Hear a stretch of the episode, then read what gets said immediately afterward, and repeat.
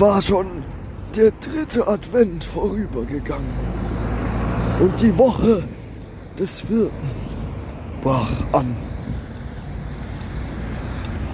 Ich ging auf den Weihnachtsmarkt, damit diese Weihnachtsstimmung richtig auf mich wirken konnte.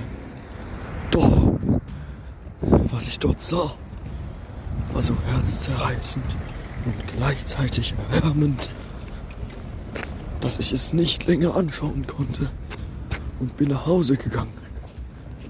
Ich sah diese ganzen vielen Kinder mit ihren erwachsenen Eltern bei sich,